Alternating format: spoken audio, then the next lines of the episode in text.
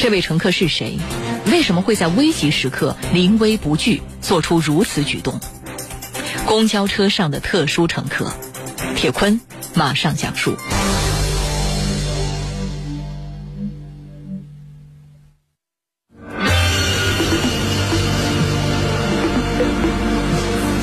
今年六月二十二号，司机董丹正驾驶着 K 五二路公交车行进在济南晚高峰的车流中。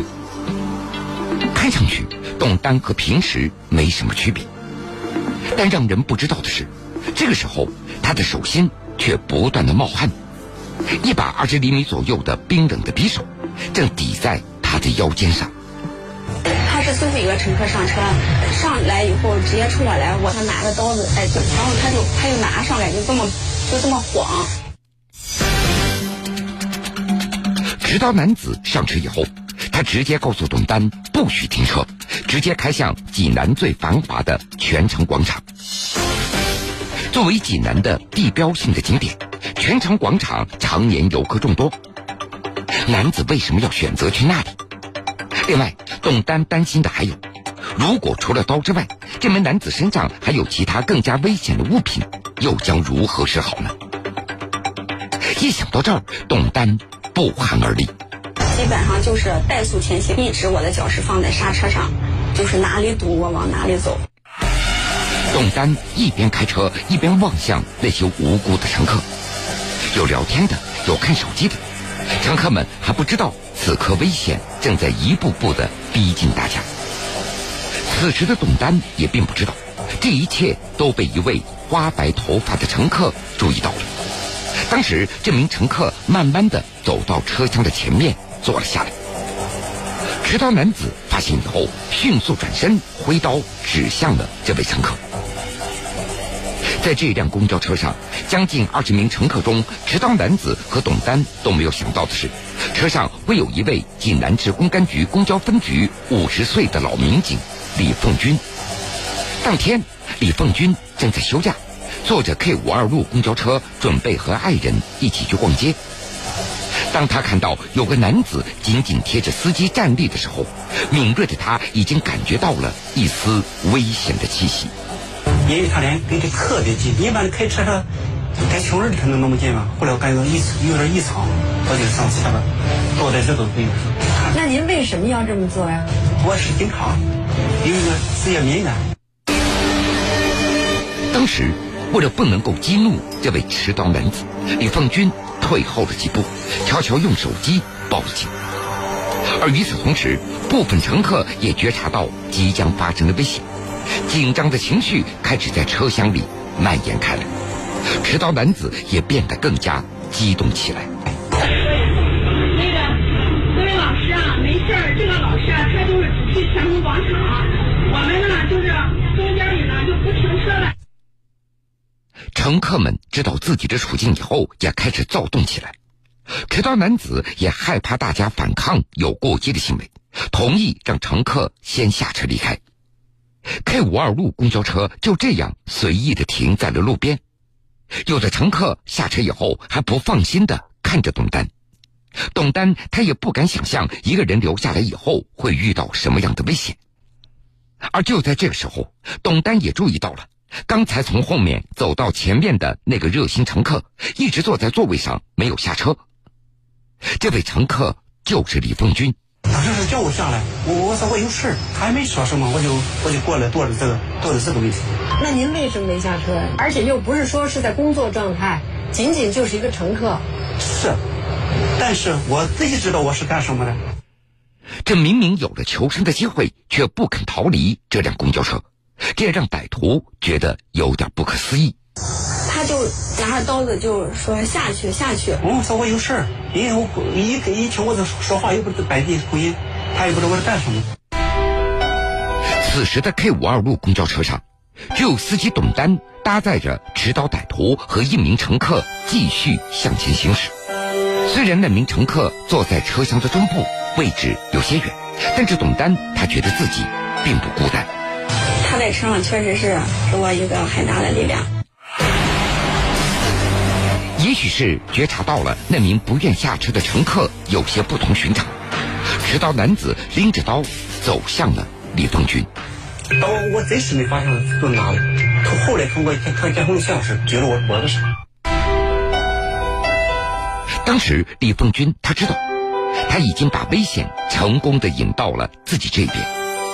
在与歹徒的交流中，李凤军知道这名男子是因为买彩票向别人借的钱，亏本以后为了躲债才铤而走险的。只可惜这场交流只进行了一两分钟，男子很快又拿着刀回到了董丹的身边。他跟我说：“我跟你说不，我不，我我不安全。”此刻，三个人在车厢里已经僵持了十几分钟，而距离持刀男子想要去的全城广场也只有两站地了。就在这样一个危机的时候，突然，另外一辆 K 五二路公交车挡在了董丹车的前面，济南特警也迅速的包围了现场。援军就在车厢外面，可是车厢里也进入到了最危险的时候了。看到警察以后，极度恐慌的持刀男子开始更加紧紧的捏着董丹的脖子。我就感觉他是应该是拿我当人质，然后我说好好好，我停车故意听他的，然后我就是在拉手刹的同时，然后我就想这样反身就提灭火器，拿灭火器反抗。董丹的这个意图，李凤军也迅速的感觉出来。凭借多年的刑侦经验，李凤军他认定这是一个非常危险的做法。这个时候，任何轻微的反抗都会遭到歹徒极端的报复，后果不堪设想。就在董丹的手伸向灭火器的那个瞬间，李凤军抢先一步扑了过去。他是右手拿着匕首吧，因为不能不能过他的那个刀刃，等于是没没制住他这一下，就是站在前面。在出手的时候，李凤军他知道这不是制服歹徒的最佳时机，甚至有可能随时被歹徒划成重伤。但是为了保护司机董丹，他已经没有其他选择了。就在这千钧一发之际，有人在车门外大声喊了一句：“您有事？您有什么事？您说，呃，您要不然让让他下来，我上去给您当人质。”董丹的同事张宇的这句话让歹徒一下子愣住了。这个时候，董丹趁机举起了灭火器，就快速的把销拔了，拔了销，然后拿那个软管冲准他的面部这个位置，我就喷那个灭火器。当时他就是本能的往后躲了一下。李凤军和登上公交车的民警一起控制住了那名持刀男子。这场持续了将近二十分钟的危险之旅，终于化险为夷。我回下去以后啊，那个不是那个咱们幺幺零那个警察也过来，警察以后把他们制服了，把他戴上手铐，我就撤了。歹徒在被制服以后，按照程序，李凤军作为当时在场的人员，需要到派出所协助做笔录。而直到这个时候，办案民警还不知道。这位在公交车上始终不肯下车的乘客，原来是他们的同行。哎，一去看认识，后来那个这个离下分局局长，好像是。哎，那个乘客怎么还到现在没来？我说我就是，他们才知道。他们什么反应？这是一个大门纸。新闻故事，铁坤讲述。铁坤讲述。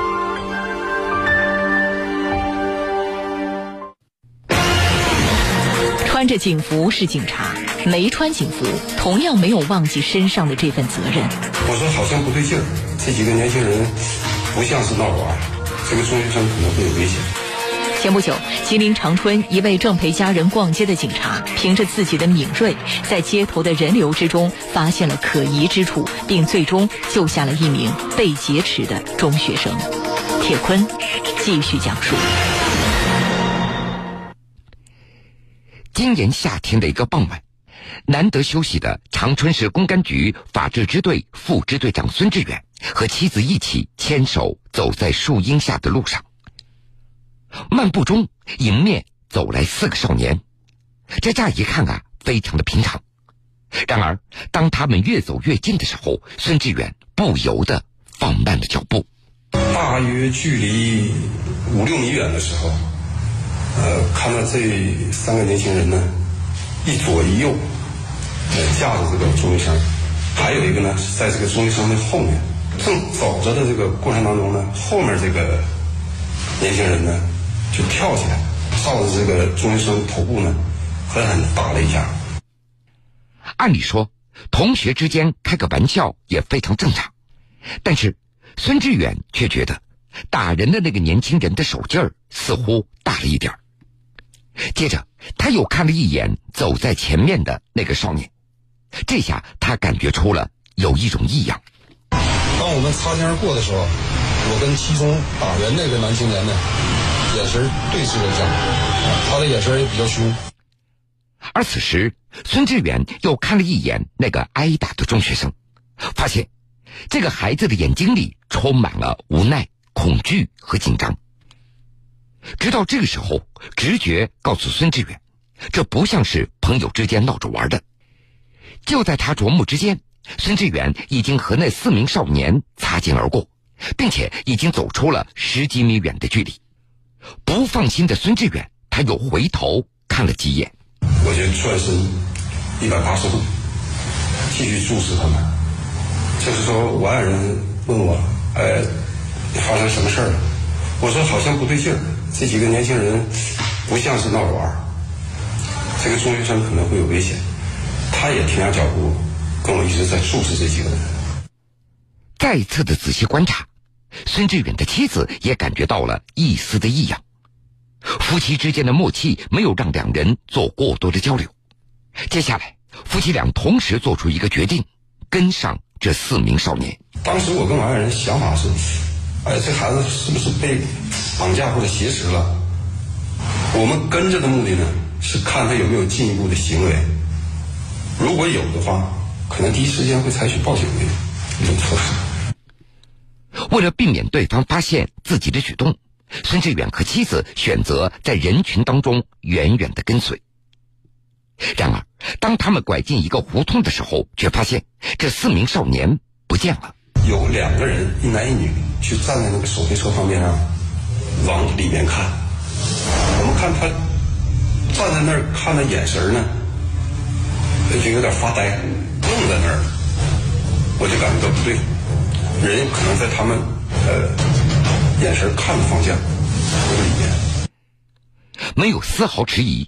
孙志远快速走到这些人目光所看的那个拐角处，转身以后，他突然看到之前那个眼神里写满了无奈与紧张的少年，这个时候已经被打得满脸是血，校服上也都沾满了血迹。孙志远马上用手指着那三个人，大声喊了一句：“为什么要打人？不能打人！”边喊我就边走过去嘛，快步走过去。三名打人的少年在听到孙志远的喊声以后，停下了手，然后将目光对向了孙志远和他的妻子，告诉他这件事情和孙志远没有关系。原地没动。我说：“跟你有什么关系？你都不知道怎么回事。”面对这三个人恶狠狠的目光，孙志远表明了自己的身份。我说：“我就是警察，不管什么事儿。”也不能打学生，不能打孩子。有什么事你跟我说。表明身份以后，这几个人就有点紧张了，他就往另外一个方向走。孙志远他原以为这三个人想要逃走，于是他就准备上前查看一下那个被打的少年的伤情，但是没有想到，那三个打人少年跑出去没多远，又折返回来了。我是跟进走了几步以后，他们又折回来，前面前面是一个。死胡同跑出去，他又折回来找一个出口，原路跑出去的。当时孙志远没有选择去追，因为这个时候那个被打少年已经开始神志模糊、言语不清了。孙志远和妻子连忙把他送到了附近的医院。之后，被打少年告诉孙志远，自己在被打的时候还被抢走了四百元钱。随后，孙志远向辖区派出所报了警，并且把自己所掌握的全部线索提供给了处警的民警。而事发的时候，出于职业的习惯，孙志远对周边的环境进行了观察。我送孩子去医院的过程当中，我也在环视了一下周边的摄像头的情况，就整个路线上，呃，应该是全覆盖的，所以也不用担心他跑掉。长春市公安局桂林路派出所警长马廷喜，然后就根据这个，呃，胡同周围旁边的这些摄像头，找到了，呃，犯罪嫌疑人的这个身形，和确也确定了他们的人数，一共是三个男的，呃，在监控里看岁数都不大。很快，三名犯罪嫌疑人全部被抓获归案，目前已经被当地检察院以抢劫罪批准逮捕。事情在过去两个月之后，孙志远的同事们才得知此事。然而，在同事们的眼里，这样的事情发生在孙志远的身上一点都不意外。孙志远的同事们，啊，因为就我个人对我们志远局长的了解呢，他本身的性格呢，就是呃刚正不阿，嫉恶如仇。我想说，他当时没有考虑那么多，啊，他首先考虑的是。要保护被害人，保护人民群众的生命财产安全，这也是每个公安干警在那个时间段首先第一想到。保护人民群众生命财产安全，孙志远心中所想的也就是这样。自打二十三年前穿上警服的那一刻开始，孙志远就与所有的同事一起肩扛起这份永远不能够放下的责任。长春市公安局法制支队支队长蒋光伟，在人民警察的心中，虽然是休假没着装，但是他还是说想到人民警察的职责所在，啊，遇到这个危险时候，还是主动出手，主动的这个呃承担了履行了警察的这个职责。视频被上传到网上以后，迅速的传播开来，网友们也对孙志远的表现竖起了大拇指，纷纷点赞。从与四名少年擦肩而过，到最终将受害人成功解救，总共也不过短短几分钟的时间。然而，就这几分钟，对于孙志远来说却是十分难忘。这是他从警二十三年来第一次因为工作，让妻子和他一起经历了这几分钟的惊险。网友也在评论这个事儿，我是有一个动作的，下意识把我爱人护在后面。当时我跟他说了一句话，但是你视频监控里听不到声音。我当时说你别上，我过去。但是我爱人是紧跟其后。当时妻子紧紧的跟随着自己。对于妻子当时的表现，孙志远非常感动。回忆起自己从警的这二十三年的时光，孙志远一直感受到有一股力量在自己的背后默默的支持着。其实。每一名警察的背后都需要家庭支持。从事这个职业，你就存在着危险，是和平年代最危险的时间，所以家里开始是无奈，但逐渐在适应，适应以后是一种默默的支持。请大家记住我们今天故事的两位主人公，无论是李凤军还是孙志远。即使在他们休假的时候，都没有忘记头上的警徽以及肩上的担当。